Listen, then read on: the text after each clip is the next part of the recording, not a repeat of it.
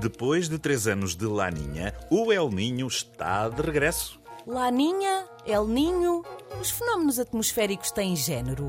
Sim, Laninha faz baixar ligeiramente as temperaturas globais. Já o El Ninho provoca subidas. O contrário um do outro. É verdade. Se a ninha e o ninho estivessem juntos, as temperaturas eram capazes de ficar mais estáveis. Olha, pode ser que o Santo António Casamenteiro dê uma ajuda.